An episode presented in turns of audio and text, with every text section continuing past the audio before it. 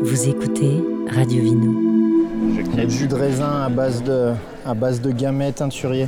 Donc moi je m'appelle Sylvain, Sylvain Lest, je suis à Favrol-en-Berry, petite commune euh, limitrophe de l'Indre, de l'Indre-et-Loire et du Loir-et-Cher. Et je vends du raisin à Pascal Potter depuis quelques années euh, pour, euh, pour son pétillant. Là, j'ai commencé comme ça. Moi, je me suis installé en 2014 et en 2014, j'ai commencé à lui vendre du raisin. C'était une bonne année. On a fait une bonne récolte. J'étais content.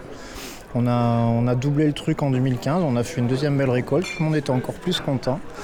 Euh, non, mais c'est un modèle économique intéressant pour, pour, celui qui débute. Et je crois que c'est un truc qui est en train de se, se répandre pas mal. voilà, parce que il y, a, de la demande pour le vin bio, euh, pour le raisin bio, il y a de la demande pour le vin bio, de la demande pour le raisin bio. Il y a pas mal de jeunes qui s'installent et puis qui n'ont pas les infrastructures, le matériel et tout ça, ce qui était mon cas. Donc euh, voilà, et puis euh, en 2016 j'ai gardé un peu de raisin pour vinifier moi chez moi à la maison, sachant que j'ai encore une marge de progression importante en termes d'infrastructure et- de matériel. Donc je continue à vendre du raisin à Pascal. euh, voilà. L'année dernière on a fait une grosse récolte, je pense qu'on va faire encore un beau truc cette année.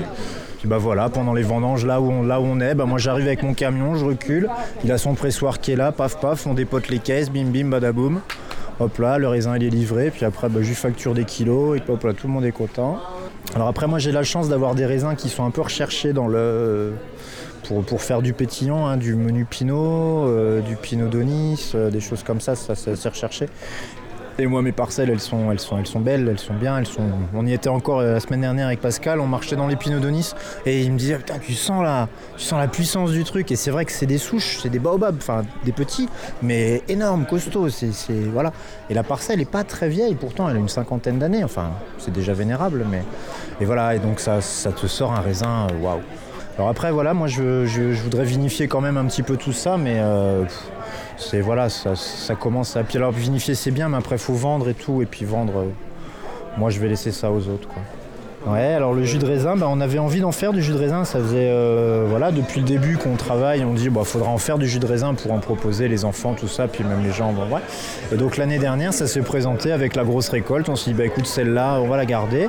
Donc on a décidé de garder le teinturier pour avoir un vrai jus très coloré, parce que le gamay tout seul, ça n'a pas vraiment de couleur.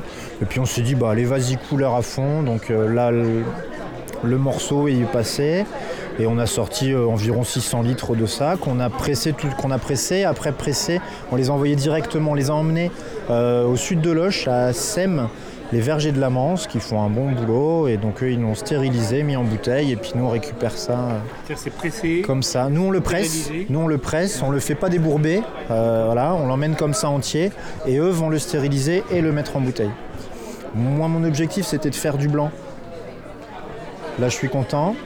Du rouge, voilà. Le rouge, euh, je, je le tenais un peu déjà, donc euh, ça va. Mais ouais, je voulais, je, je voulais découvrir la vinification du blanc. Il est là. Il est là, mon Sauvignon, avec mes, avec mes sauvignons roses dedans, un petit peu à l'intérieur. Non, après, moi, je suis dans un super village qui était, un vieux village viticole, Favrol-en-Berry. Il y a eu, euh, il y a eu jusqu'à 300, 350 hectares. Ils se rappellent pas, les anciens, mais c'était très important. Il y a encore dans la, campagne les quais de déchargement. Quand ils déchargeaient les foudres, le ça, ça, c'est un vieux truc avec lequel ils vendangeaient.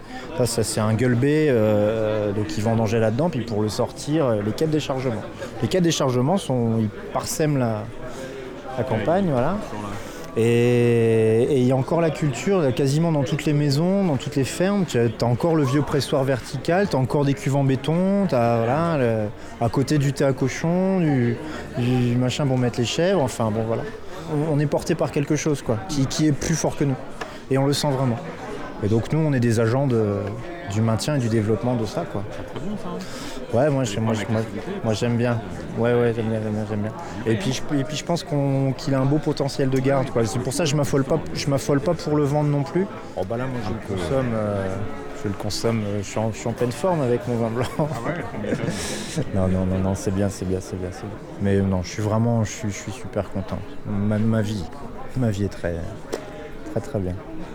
Voilà, mon gars. Ça se voit. Merci Sylvain. Avec plaisir. Merci. Avec plaisir.